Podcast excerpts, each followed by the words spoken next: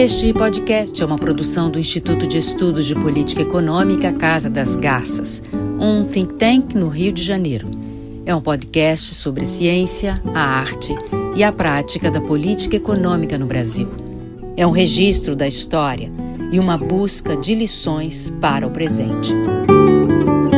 Eu sou José Augusto Fernandes, host do podcast do Instituto de Estudos de Política Econômica Casa das Garças.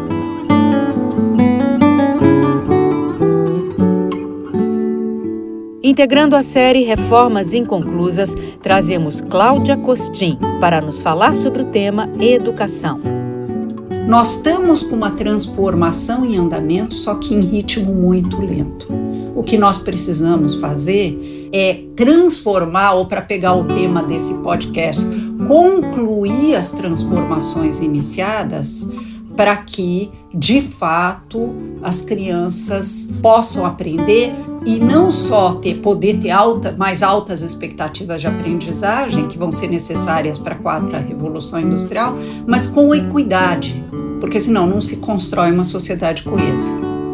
Fundadora e diretora do Centro de Excelência e Inovação em Políticas Educacionais da Fundação Getúlio Vargas, Rio de Janeiro, Cláudia Costin foi diretora global de educação do Banco Mundial, membro da Comissão Global sobre o Futuro do Trabalho da Organização Internacional do Trabalho, OIT, professora da PUC São Paulo, do INSPER, da ENAP, Canadá e, mais recentemente, da Faculdade de Educação da Universidade de Harvard. Foi ministra da Administração e Reforma do Estado, secretária de Cultura do Estado de São Paulo e secretária de Educação do município do Rio de Janeiro. É cofundadora do movimento da sociedade civil Todos pela Educação. Integra o Instituto para Aprendizagem ao Longo da Vida da Unesco e o Conselho Administrativo da Qatar Foundation. Obrigado, Cláudia Costin, por sua participação nesta série de podcasts da Casa das Garças sobre a arte da política econômica. O bloco que você participa é o de reformas inconclusas, você vai tratar de um tema extraordinariamente importante para a economia brasileira, para os cidadãos e para a produtividade da economia, que é educação. Antes de entrarmos no tema, nós gostaríamos de ouvir um pouco sobre a sua história pessoal. Bom, posso começar a falar. Eu uh, venho, eu sou primeira geração nascida no Brasil. Meus pais são ambos migrantes. Minha mãe, particularmente, foi refugiada de guerra, veio da Hungria. Meu pai da Romênia. Se conheceram no Brasil e eu nasci em São Paulo. Meu pai se, minha mãe não tinha sequer o ginásio completo, porque quando ela chegou no Brasil não reconheceram os estudos dela. E meu pai começou a fazer faculdade na França quando ele saiu da Romênia, passou três anos lá, uh, mas não terminou e se tornou um empresário. Uh, de uma empresa de porte que acabou ficando de porte médio e trabalhou nessa, nessa empresa e depois na Fiesp uh, até o fim da vida. E eu queria trabalhar com educação. Eu fiz educação, ou melhor dizendo, magistério no ensino médio. o meu sonho era trabalhar com educação, mas no ano que eu ia prestar vestibular, o, o meu irmão faleceu num acidente. E meu pai estava preparando meu irmão para ser o sucessor. Meu pai me pediu para eu para eu fazer administração para poder sucedê-la. E eu detestava aquilo, era muito de esquerda, achava que ser trabalhar com empresa é coisa de burguês e uh, no auge dos meus quase 17 anos essa era a minha visão de mundo e, uh, mas eu também não ia magoar um pai que tinha acabado de perder um filho. Então, eu, nesse meio tempo, fui pesquisar e descobri que a, a GV tinha administração pública. E foi assim que eu acabei entrando para algo que me dá muita paixão, tanto tanta paixão e gosto quanto educação, que é políticas, que são as políticas públicas. Ah, então eu fiz a GV pensando que eu vou no futuro de algum jeito trabalhar com políticas educacionais. Ah, acabei, depois de ter trabalhado, de chegar até a ministra de Administração e Reforma do Estado, né, no governo Fernando Henrique, uh, acabei migrando, depois também fui secretária de Cultura no Estado de São Paulo, fui gerente uh, de setor público no Banco para América Latina no Banco Mundial e decidi em 2000, depois de acompanhar o PISA, de ver os resultados que eu vi lá no Banco Mundial, uh, eu falei, eu vou voltar para a educação. Não consegui voltar direto, primeiro tive essa passagem pela, pela Secretaria de Cultura do Estado de São Paulo, Uh, mas já decidida a fazer essa migração, e essa migração se deu em parte indo trabalhar no terceiro setor uh, na Fundação Victor Tivita, que, a, que era voltada, que era bancada pela Abril e pela Gerdau, e era voltada a melhorar a qualidade da educação pública no Brasil. Fui uh, presidir a fundação uh, e de lá uh, recebi o convite para ser. Uh, aliás, desculpe, antes disso, fui ajudei a fundar o Todos para, pela Educação, Uh, de, hoje eu sou, sou, do conselho do Todos pela Educação e uh, recebi o convite do Eduardo Paes para ser secretária municipal de educação, que eu não queria aceitar, porque uh, eu, eu achava, eu não, eu não fiz campanha por, por, pelo Eduardo Paes, eu queria muito que o Gabeira tivesse sido eleito. Eu disse isso para o Eduardo Paes, o Eduardo Paes disse: não tem problema, mas eu quero você. E no final acabei indo e foi um, uma grande paixão ter sido secretária de educação no município do Rio. Foi aquelas decisões que mudam de alguma maneira a sua vida. Foi finalmente quando eu juntei política pública e educação é. na implementação. Muito bem. É, a gente vai conversar sobre essa sua experiência aqui no Rio de Janeiro como secretária municipal de educação, mas antes disso eu queria que você falasse um pouco sobre a sua visão sobre os problemas da educação no Brasil, os problemas de qualidade né, da educação fundamental e por que, é que nós temos tanta dificuldade para ter uma avaliação ou uma evolução sistemática e expressiva dos indicadores educacionais no Brasil? Bom, essa é uma boa pergunta. A primeira resposta curta que eu diria, tá, traria, uh, algo, nós tomamos algumas decisões uh, no passado que nos trouxeram para esse quadro. E na melhor das boas intenções, e só para a gente se situar e não se sentir sozinhos, a Índia tomou uma decisão muito parecida, que foi a de que primeiro nós teríamos que ter né, até o Alceu de Amoroso Lima, o Tristão de Ataíde falava disso. Vamos uh, primeiro investir no ensino superior e ter um construir uma elite iluminada que possa uh, transformar depois o processo de desenvolvimento no Brasil. Foi uma decisão que a gente tomou por volta da década de 40. Uh, ah, foi quando a gente resolveu fazer o exame de admissão, que tornou ainda mais excludente o ensino, o ensino uh, básico brasileiro. A gente colocou todo o financiamento para o ensino superior numa aposta que parecia fazer sentido e que o Neru também fez vamos primeiro investir no ensino superior. O que aconteceu na prática é que essa tal elite iluminada, quando ela surgiu, ela rapidamente criou mecanismos de exclusão e de proteção para man se manter separada do resto. Ah, e o, o que, como é que eu sei, a gente sabe disso? É só olhar para ah, os índices de acesso à escola. Em 1930, nós tínhamos só 21,5% das crianças na escola, quando a Argentina já tinha 62%, o Chile já tinha 73%. A Coreia estava empatada com a gente. Quando a gente chega no final dos anos 60, a Coreia já tinha universalizado no meio de uma crise econômica e de fome no país tremendas. Quer dizer, fez um investimento em capital humano lá atrás A Argentina já tinha universalizado, os outros. Nós estávamos ainda no ensino primário só com 40% das crianças na escola no final da década de 60. Então, a tal escola pública de muita qualidade antigamente, ah, ela era em parte boa, porque ela educava basicamente os filhos dos letrados. É uma outra coisa educar filhos dos letrados. O, o Naércio uh, Menezes, um pesquisador do INSPER, ele mostra que 68% do sucesso escolar de uma criança depende da, da escolaridade dos seus pais. Então, não é que a escola não tem campo para agir, tem sim, mas não é ilimitado. A escola pode fazer uma parte.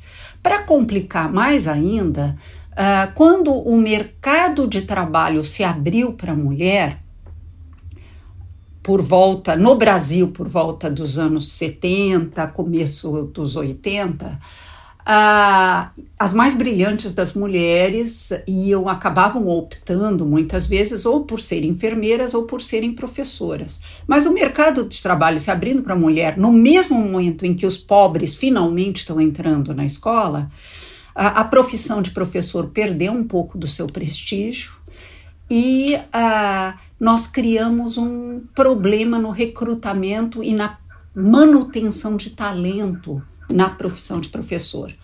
Uh, tem um dado do PISA, né? Um, PISA é um, uma, uma, uma, um programa de avaliação, mas de pesquisa também da OCDE, que verifica uh, uma série de dados sobre os alunos de 15 anos e não só o seu desempenho. E eles mostram que só 2,7% dos alunos brasileiros de 15 anos sonham com ser professores. O que, que acontece na prática? Ah, em grande medida, são ah, ah, integrantes dos 25% de alunos de pior desempenho que acabam indo para a profissão de professor, mas não por uma escolha baseada em sentido de propósito. Né?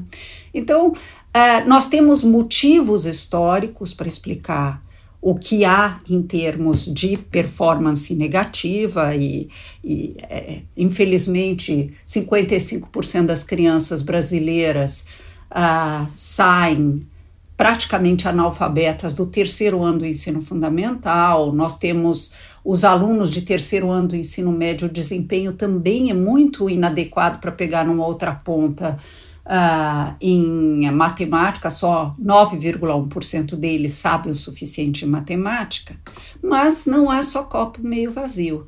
Desde 2005, nós uh, estamos melhorando no quinto ano, na avaliação nacional, que é o SAEB. Uh, a gente vem melhorando sistematicamente no quinto ano. No nono ano, nós melhoramos nas cinco últimas edições dessa prova.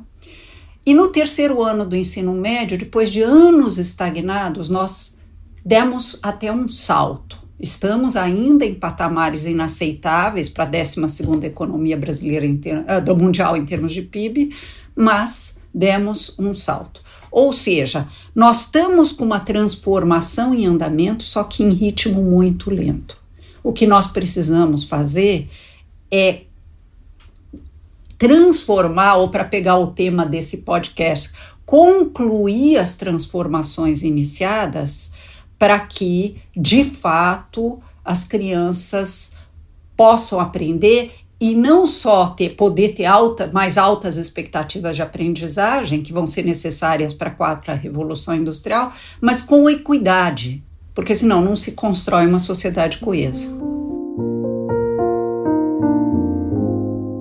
A experiência como secretária municipal de Educação do Rio de Janeiro e os principais desafios e resultados obtidos, e a constatação de que há um tempo político para se implementar um projeto.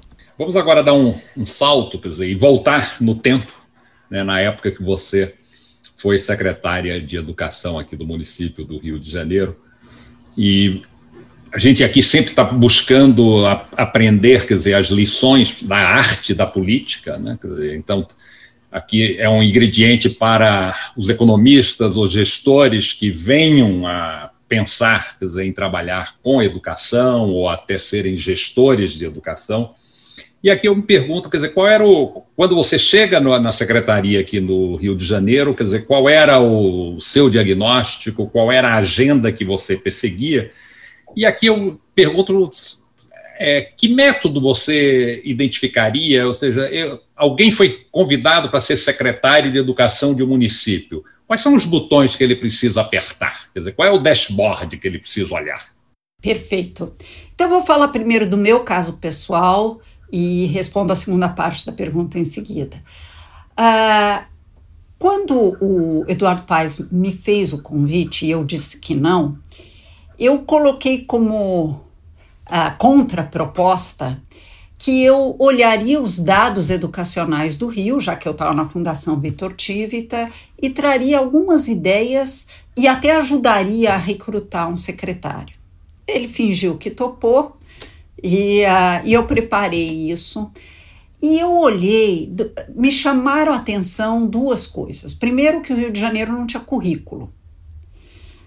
O Brasil não tinha currículo, então não era que era uma falha exclusiva do, do município do Rio, mas o, o, Rio de Janeiro, particularmente, não tem. Havia um preconceito mesmo com currículo, dentro de uma ideia de que isso limitaria a autonomia do professor. Só que todos os países, se a gente olhar no PISA, no ranking do PISA, todos eles têm currículos nacionais e no caso do Canadá provincial, porque os melhores, os pegando os 40 melhores. Porque se você não estabelece bem o que, que a criança precisa aprender, você não constrói equidade. Então você depende do professor, a, de, a criança ter a sorte de ter um professor bom naquela escola. Então se constrói desigualdade. Ah, não por acaso, um dos países que tem uma grande desigualdade educacional, embora menor que a nossa, é, são os Estados Unidos, que também demorou a aceitar a ideia de currículo. Então, a, a, primeira coisa que me chamou a atenção foi isso, a falta de currículo. Outra coisa que me chamou a atenção, e eu imaginei mesmo que seria assim, é que uh, é, seria muito mais desafiador dar aulas em áreas conflagradas, né, como as comunidades controladas pela, pelo, na, pelo tráfico e pelas milícias, uh, e que seria difícil atrair bons professores, portanto, o IDEB, que é o índice brasileiro que mede qualidade da educação, seria menor. Verdade. Eu descobri mais uma coisa olhando os dados, é que o Rio de Janeiro tinha melhorado um pouco nesse índice, mas só porque não, tá, não estava havendo reprovação. Então, não eram melhorias em aprendizagem. Uh, eram melhorias. A aprendizagem era lamentável naquele, naquele período. Então, o que que nós, uh, nós o que que eu propus para o pro Eduardo Paes? Primeiro, da gente construir um currículo muito rapidamente, em vez de fazer um processo longo, assembleístico de construir um currículo, fazer um primeiro currículo com alguém de grande respeitabilidade na rede, começar a implementar e fazer uma avaliação com os professores um ano depois sobre o que deu certo e o que deu errado. Porque, voltando para o tema da política que você me falou, há um tempo político. O Paraná levou quatro anos tentando construir um currículo e ganhou oposição, e todo o trabalho foi jogado fora, um pouco antes desse, de, desse tempo. Então, o que, que nós fizemos? Ah, primeiro foi: vamos construir um currículo explodido em bimestres com avaliações diagnósticas a cada dois meses para tirar a temperatura e ver se as crianças estão aprendendo, a, a aprendendo bem. Ah, ao mesmo tempo, dar devolutivas para diretores de escolas e para a rede sobre o desempenho da rede naquele período uh, e ter uh, cadernos pedagógicos que dialogassem com esse currículo. Em segundo lugar, olhar para essas áreas com pior desempenho em consequência de vulnerabilidade ou violência e ter um programa de ação afirmativa para eles. O que, que eu chamo de ação afirmativa? Normalmente as pessoas associam ação afirmativa a cotas. Eu estou associando a dar mais para quem tem menos, que, que no caso da universidade pode até dialogar com cotas, mas aqui era assim: nós tínhamos um orçamento limitado uh, e eu não tinha dinheiro, por exemplo, para equipar todos os laboratórios de ciências. Nessas escolas, 155 escolas que nós identificamos, todas teriam laboratórios de ciências mais equipados. Nós não tínhamos dinheiro para ter um computador para cada três alunos. Nas outras escolas, nós colocamos um computador para cada seis. Nas escolas que nós passamos a chamar escolas do amanhã, um para cada três.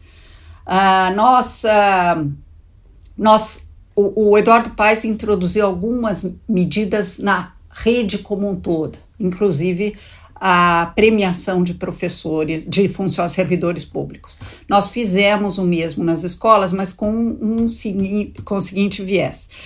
Se a escola melhorar, não é estar entre as melhores, porque como eu disse, 68% do sucesso escolar depende da escolaridade dos pais. Mas se ela atingir uma meta de melhoria e ela for uma dessas escolas do amanhã, esse, esse prêmio será em dobro. Com isso, a gente foi construindo mecanismos para atrair os melhores professores. Nós passamos a pagar mais quem fosse dar aula nessas escolas, para atrair os melhores professores, e isso é com base em pesquisa internacional, para as escolas mais desafiadoras. Uh, se a gente tinha alguém querendo doar coisas para escolas, a gente caminhava para aquelas escolas, que eram as que mais precisavam. Uh, e uh, foi um programa que acredito deu muito certo, porque em dois anos, uh, de 2009 para 2011, nós melhoramos o IDEB na média da rede, no nono ano, porque eu olho para o nono ano, que é onde a gente estava pior de tudo, em 22%. E nas escolas do amanhã, o nono ano melhorou 33%. Ou, e mesmo assim não fechou o gap que existia entre essas escolas e as demais. Então, de fato, isso foi importante. Voltando para. Fiz uma, a gente fez uma série de outras coisas, mas se eu for resumir os aprendizados desse período para transpor para novos secretários de educação, eu diria: começa construindo um bom currículo, testa com a rede. Eu, no caso, chamei a a Isa Locatelli, que era uma antiga professora da rede, respeitadíssima, para fazer esse, esse, esse currículo junto, porque ela era muito respeitada. Ah, e chamei muito, tive muitas parcerias com a sociedade. Nós criamos um sistema de recuperação de aprendizagem com realfabetização dos analfabetos de quarto a sexto ano, aceleração dos mais velhos, etc. Então, as lições que eu trouxe disso: primeiro, começa com um bom currículo. Segundo, faça uh, um monitoramento da aprendizagem constante. Não precisa ser usando um sistema complicadíssimo, chamando as, os centros de excelência para isso. Ensina a tua rede a fazer avaliações diagnósticas com base no currículo porque os professores vão saber que aquilo será testado e será dada visibilidade.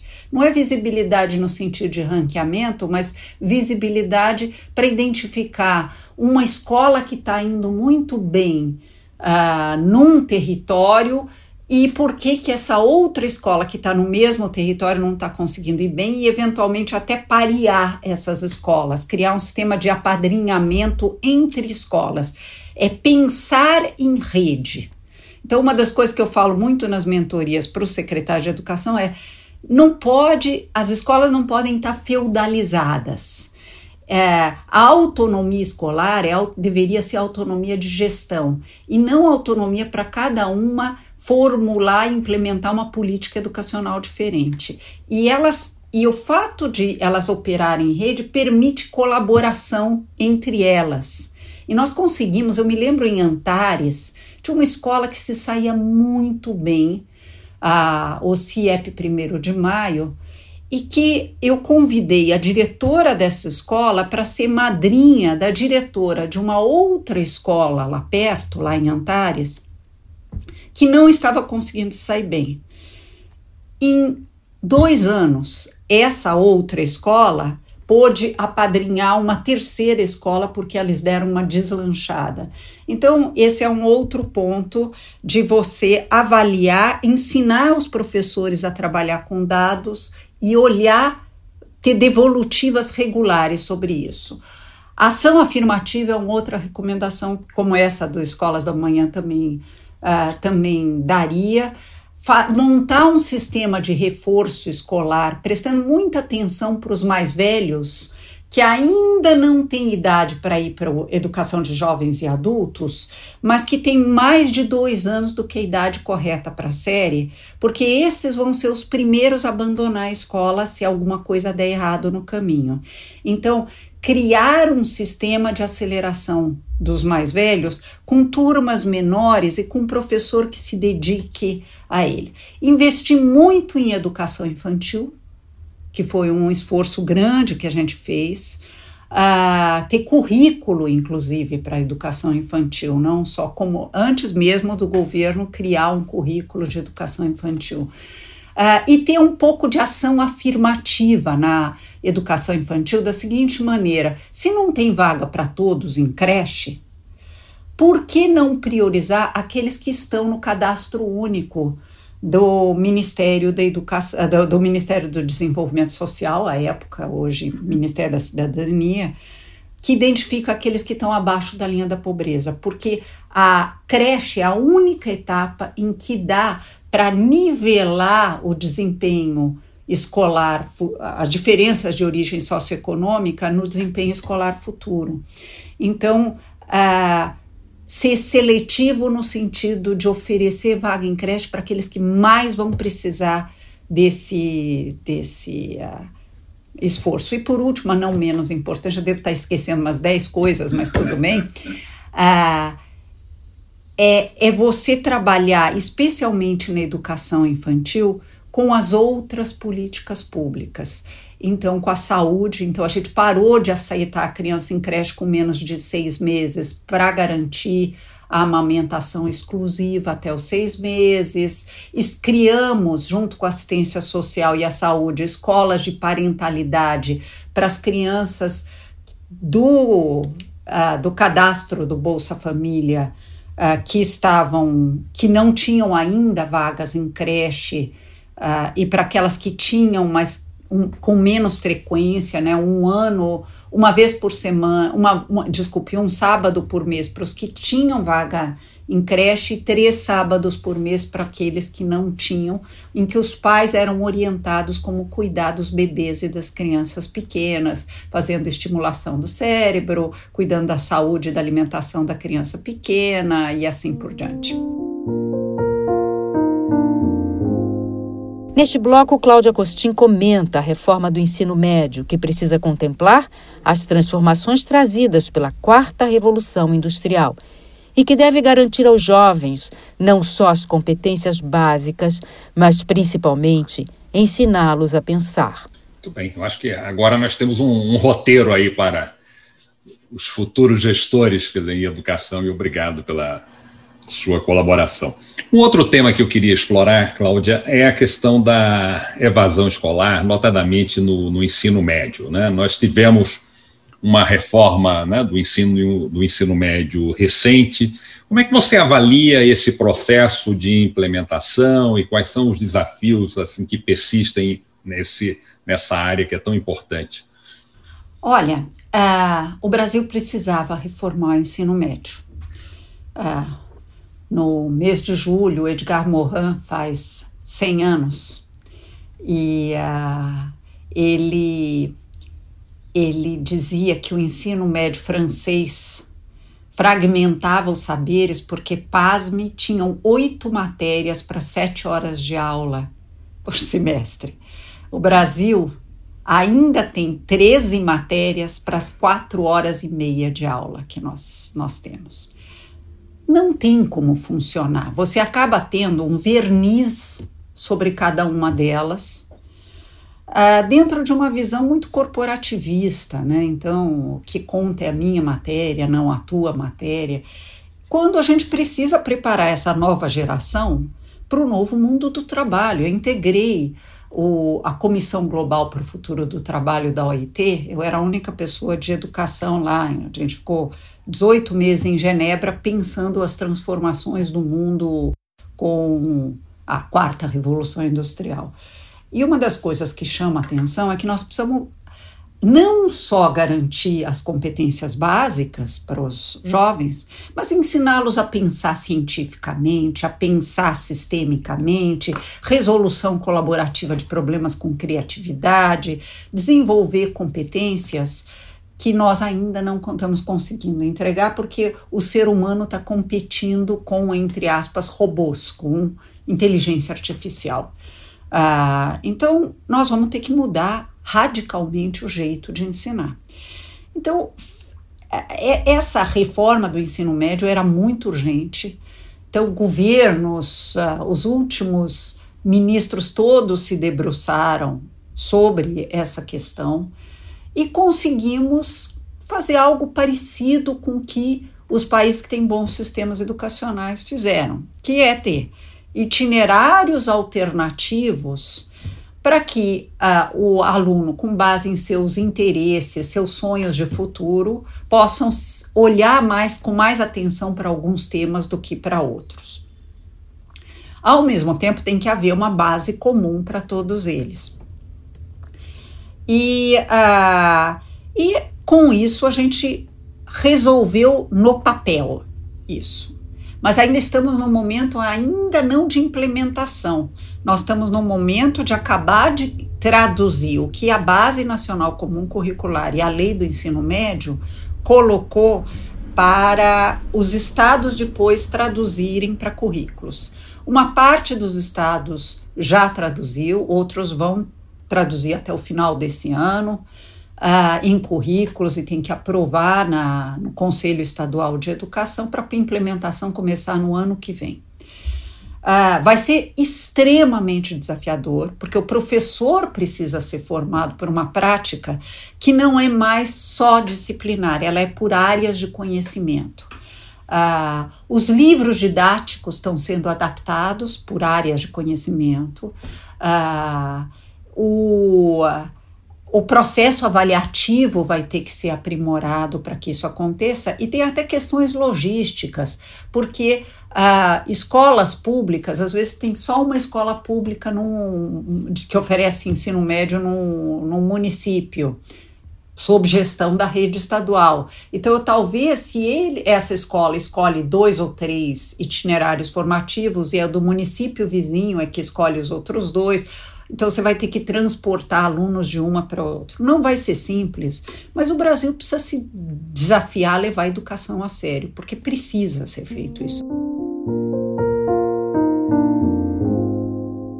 Os nossos cases e seus efeitos multiplicadores e as experiências internacionais. Perfeito. Então vamos continuar nessa, nessa discussão é, tentando agora saber o que é que de fato nós sabemos né, quer dizer, sobre os sistemas educacionais que funcionam né, no, no, Brasil e no mundo. Vamos iniciar pelo, pelo, Brasil, depois a gente fala sobre experiência internacional.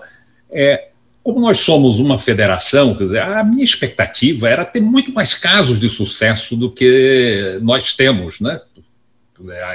Nós tivemos a Constituição de 88, que aumentou a dotação é, de recursos, e a minha sensação, quando eu olho os casos de estados e municípios que fizeram algo diferente, é quase que há uma repetição, né? que sempre me, se referem ao Ceará, ao estado A, ao estado B.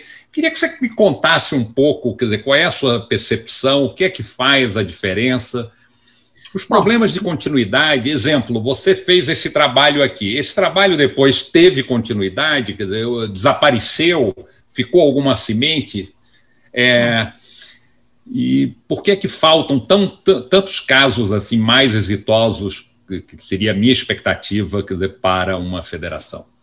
Bom, como eu disse no começo, José Augusto, uh, a, a gente tem transformado a educação, mas num ritmo lento demais. Quer dizer, os resultados do IDEB de ensino médio esse ano foram uma excelente surpresa. Não é que esse ano de esse ano que eu digo por, se refere aos resultados, evidentemente, de 2019. Ah, não é que em 2019 se fez uma coisa e transformou. É que ao longo dos anos, os alunos se beneficiaram de transformações anteriores que foram feitas e que foram se consolidando através dos anos. É, eu vou lembrar uma delas que quase ninguém fala. Em 1971, ah, para criar o ensino fundamental, antes era o primário, o ginásio, tiraram um ano. E nós, diferentemente dos outros países, não só temos uma carga horária menor, mas menos anos de escola. Ah, em, se não me engano, 2005, esse ano foi devolvido. Então, nós voltamos a ter um ensino uh, fundamental do o ensino educação básica para olhar para o conjunto, incluindo o ensino médio, do tamanho da dos outros países. Isso ajudou muito. Não é à toa que a partir de 2005 a cada edição da, do SAEB nós tivemos melhoras. Uh, nós, com a ideia da criação do IDEB, os professores foram progressivamente aprendendo a olhar para os dados, lentamente, mas aprenderam. Uh, nós começamos a olhar para o bom exemplo de Sobral e do fato de que o Sobral alfabetiza todas as crianças até os sete anos uh, com atenção, o Brasil. Não é à toa que, apesar do mau resultado de alfabetização que a gente teve em 2016, as coisas foram evoluindo. Muito devagar, mas foram. Uh, no ensino médio, tem um exemplo que você citou, mas ele não é um exemplo elementar, não. O exemplo de Pernambuco. Em 2007, Pernambuco era o penúltimo colocado no ranking de estados e eles decidiram criar uma escola de ah, um pouquinho antes de 2007, uma escola em tempo integral com uma abordagem muito mais contemporânea, com a ideia do projeto de vida do aluno, com escolha entre eletivas. Em 2017, eles de penúltimo lugar passaram para terceiro lugar entre os estados com um nível socioeconômico muito mais baixo que o do Rio. Quer dizer, houve uma evolução. Ah, e essa evolução se deu porque hoje 82% da rede estadual de Pernambuco está em tempo integral com essa proposta. Ah, mas isso se fez ao longo de 10 anos e, se, e continuou acontecendo.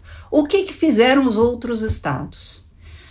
O, o Ceará tinha experiência de Sobral, ele escalou a experiência de Sobral. Hoje, o melhor ensino fundamental 1 e 2 é do Ceará. E eles fizeram uma parceria recentemente, Ceará e Pernambuco. Ceará passou a copiar Pernambuco no ensino médio, Pernambuco passou a copiar o Ceará na educação infantil. Mas São Paulo começou a copiar. Uh, São Paulo começou a copiar o ensino médio de, do, de Pernambuco. O Rio, na época do Risolia, copiou Pernambuco, vários outros estados, mas foi sendo devagar dada a folga fiscal. Isso é o que torna o processo um pouco pouquinho mais lento. E no Rio, então vou responder a última parte dessa pergunta. No Rio, eu fiz o mesmo com o Fundamental 2, pensando em criar uma escola para adolescentes. Essa escola continua, continua existindo, essa escola. Uh, tinha uma coisa que eu não tinha percebido nessa época e que, que era que nós deveríamos priorizar para colocação dessas, para colocar em tempo integral e com essa proposta inovadora, justamente as escolas em áreas uh, mais vulneráveis, como era a abordagem para todo o resto. Uh, de uma maneira interessante, isso acabou acontecendo mesmo depois que eu saí. Algumas das coisas que, que nós fizemos na nossa gestão foram desmontadas, mas só durante a gestão do Crivella. Mas não conseguiram desmontar uma cultura criada. Muito bem. É, olhando o. A gente discutiu agora as experiências nacionais, que você trouxe algumas boas notícias. Você também teve a sua participação né, como diretora global de educação do Banco Mundial, participou da comissão que você se referiu da, sobre o futuro do trabalho da, da OIT. Dizer, qual é a sua visão do, tá, desse ângulo internacional? O que é que você aprendeu dessas lições olhando várias experiências no mundo? Bom, a primeira delas, e é uma coisa meio dura que eu vou falar e que dialoga com a pandemia é que uh, não há negacionismo científico só em saúde. Infelizmente, o Brasil, nesse momento que a gente viveu, né, em certo sentido ainda vive, uh, da pandemia, mostrou que uh, a gente não se baseia em ciência na saúde.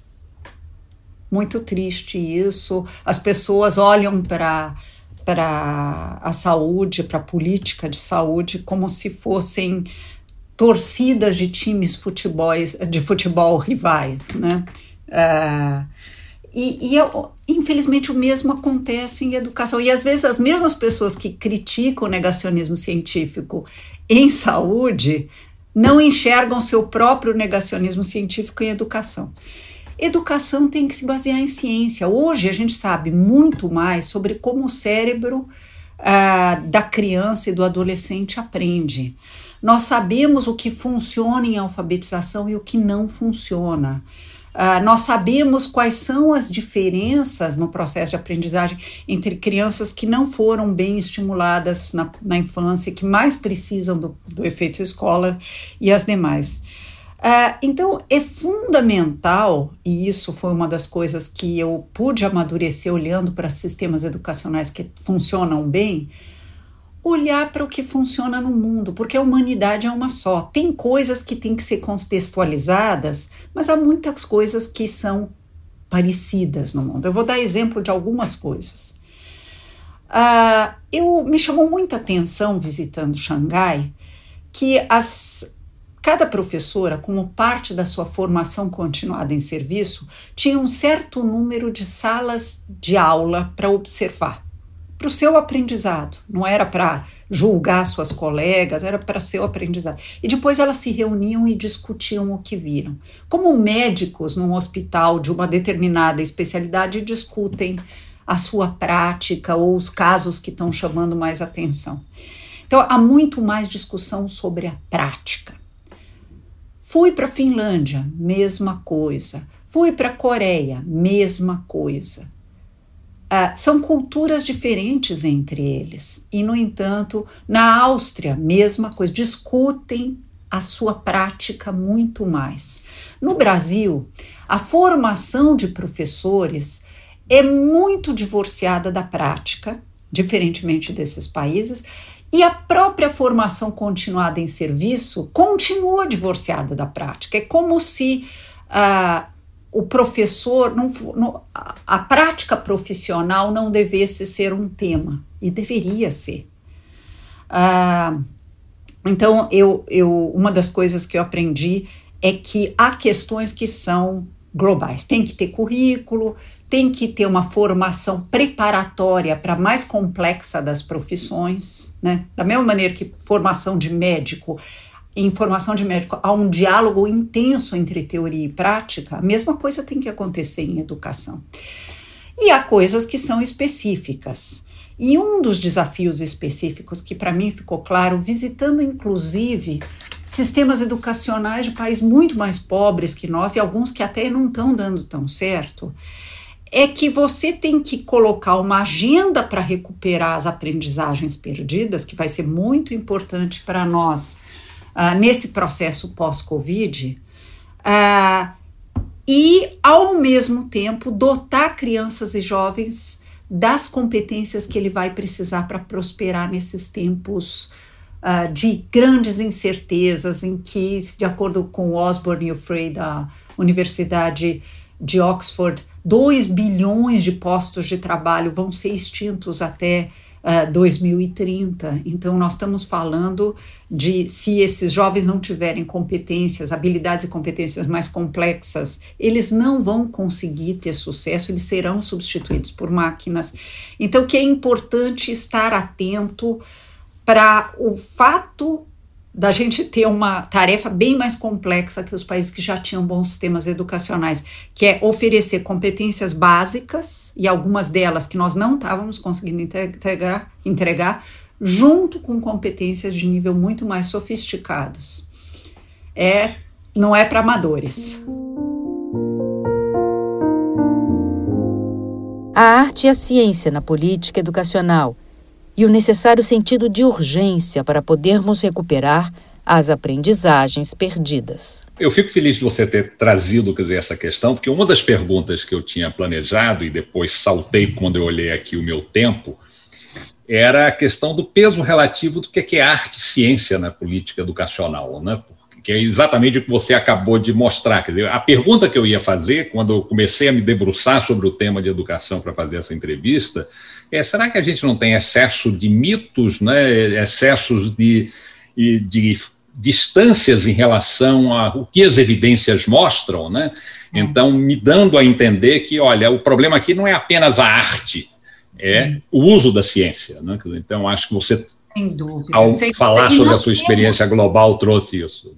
E, e, nós temos bons casos no Brasil. Então, uhum. parte do, de olhar para as boas práticas, nós não precisamos ir para a Finlândia para reinventar a nossa educação. Nós temos bons exemplos, boas práticas que podem ser escaladas no próprio país. E voltando agora, vamos acabar com essa história de que educação é parte das reformas inconclusas. Como é que a gente acelera? Como é que a gente traz o Ayrton Senna aqui para acelerar, quer dizer, essa agenda. O Ayrton Senna até tem o Instituto Ayrton Senna que é associado ao tema. É verdade. Bom, então, como é que a gente acelera? Em primeiro lugar, tem que ter um esforço da sociedade, e agora eu vou falar do período traumático que nós vivemos, tem que ter um sentido de urgência na sociedade para recuperar as aprendizagens perdidas. E chega de romanticismo em educação. Educação é coisa muito séria, precisa de profissionais bem preparados, bem informados. Uh, por isso que ser professor é uma profissão complexa e eu acho que a, a pandemia ajudou a valorizar o trabalho do professor. Quem tinha grandes fantasias sobre homeschooling desfez com a pandemia, porque realmente não é tarefa para amadores. Então, primeiro temos que ter um sentido de urgência na sociedade e na política pública em relação à educação. Primeiro, porque nesse estágio do mundo, de desenvolvimento do mundo, sem capital humano ou sem capital social, não se reconstrói a o processo de um processo de não se constrói um processo de desenvolvimento uh, mais inclusivo e sustentável para o Brasil. Então nós vamos ter que olhar com sentido de urgência. Em segundo lugar, vamos ter que priorizar dentro do processo educacional aquilo que mais conta para esses tempos. E, e se eu fosse resumir em uma frase, eu diria ensinar os alunos a serem pensadores autônomos ou seja, não depender de guias geniais das massas para pensar, não depender de modelos pré-formatados e aprender a pensar de forma independente, aprender a escolher suas próprias fontes de informação, aprender a pesquisar temas, aprender a pensar cientificamente. Aliás, o André Schleicher, lá da OCDE, disse uma vez para mim que o, o, estudante brasileiro sabe a tabela periódica de cor, mas não sabe o que fazer com ela. Feynman, quando teve aqui no Brasil na década de 50, né, ele, ele já falava sobre isso, sobre seus alunos de física aqui. Né? É, é. A gente precisa aprender a pensar usando os conceitos. Para isso, você tem que mudar a formação de professores, mas aí também é uma boa notícia: o Conselho Nacional de Educação. Uh, decidiu que tem que mudar a formação de professores e, entre outras coisas, na Base Nacional Docente definiram que há que haver mais diálogo entre teoria e prática. Eu acho isso uma boa notícia. Vamos ver a velocidade da implementação da nossa transformação nos currículos de licenciatura e de pedagogia. Vai ser importante acelerar os mais velhos para que eles não sejam uma geração perdida. Vai ser importante garantir que a alfabetização aconteça com base em critérios científicos, quando a criança é pequena e louca para aprender a ler e não achar que a criança sozinha aprende a ler de acordo com as suas hipóteses e algumas coisas muito românticas, mas só que não funcionam, uh, e preparar em serviço o professor para uma prática que gere mais resultados. Não é para amadores, mas o Brasil não é um país pequeno e insignificante. Perfeito. É, nós estamos chegando ao fim, Cláudia, e certamente a gente tem todo um conjunto de desafios né, da, da safra antiga, né, da safra básica, que é saber português, saber matemática, mas nós temos os novos desafios das novas tecnologias, das demandas que o mercado de trabalho gera para perfis, inclusive não cognitivos, que precisam ser desenvolvidos também é, na escola. Quer dizer, como é que a gente vai conseguir formar também esse perfil e atender a essa esse backlog também que nós temos para trás? Bom, a tecnologia, pelo que eu eu estava mostrando um lado negativo da tecnologia, que é substituir trabalho humano e, e quebrar com a possibilidade de coesão social. Mas ela não é só uma maldição, ela também é uma bênção, usando uma linguagem bíblica. Ela pode ser uma bênção para nos ajudar a saltar etapas, né? uma expressão em inglês que é leapfrog. A gente vai poder leapfrog, saltar etapas, usando a tecnologia a nosso favor. Uh, hoje existe uh, aula sobre qualquer assunto que um bom professor pode curar escolher aquelas, às vezes são TED Talks pequenos, uh, e pedir que os alunos, dada a crescente inclusão uh, digital que aconteceu nesse período mais recente, insuficiente, etc., mas vai, isso nós vamos avançar nos próximos dois anos muito em inclusão digital, ou usar na própria escola, para o aluno assistir à exposição de novos conceitos e usar o professor na sala de aula, o professor usar na sala de aula o melhor do seu potencial, que é ensinar a pensar usando esses conceitos, a aplicar esses conceitos aprendidos em problemas da realidade ou trabalhando uma competência do século XXI, que é resolução colaborativa de problemas com criatividade porque os robôs são incapazes de criatividade e eles não sabem trabalhar com problemas complexos, só com problemas mais operacionais por enquanto. Então, isso é uma questão. A outra questão é do socioemocional, que você se reportou, que vai ser tão importante para esse mundo do trabalho uh, que vai demandar muito mais trabalho em equipe do que antes, que vai demandar muito mais abertura ao novo, né, nesse mundo de startups e de relações de trabalho bem diferentes do que a minha geração aprendeu. Então, uh, a questão do socioemocional vai ser importante, mas não adianta dar aula teórica de socioemocional se o professor não tem essa, essas competências. Eu não vou ensinar persistência e garra para o meu aluno se eu desisto de aluno. Eu não vou ensinar empatia se eu ridicularizo um aluno. Estou dando exemplos limites só para me fazer entender. Então, vai ser importante, na formação continuada em serviço da atual coorte de professores, formá-los para desenvolver suas próprias competências socioemocionais. Muito bem, Cláudia. Muito obrigado por sua participação nessa série de podcasts da Casa das Garças sobre a arte da política econômica. Eu espero que as lições que você trouxe sejam guias para todos aqueles que, que, que desejam e que querem que a educação deixe de ser uma reforma inconclusa no Brasil. Obrigado. Obrigada. Até lá. Em nossa página, compartilhamos com você mais informações sobre os nossos convidados, um resumo de cada podcast e sugerimos leituras. Acesse casadasgarças.com.br barra podcast. Mas atenção, garças sem cedilha. Até o próximo. Este podcast é uma realização do Instituto de Estudos de Política Econômica Casa das Garças e é uma produção Flox.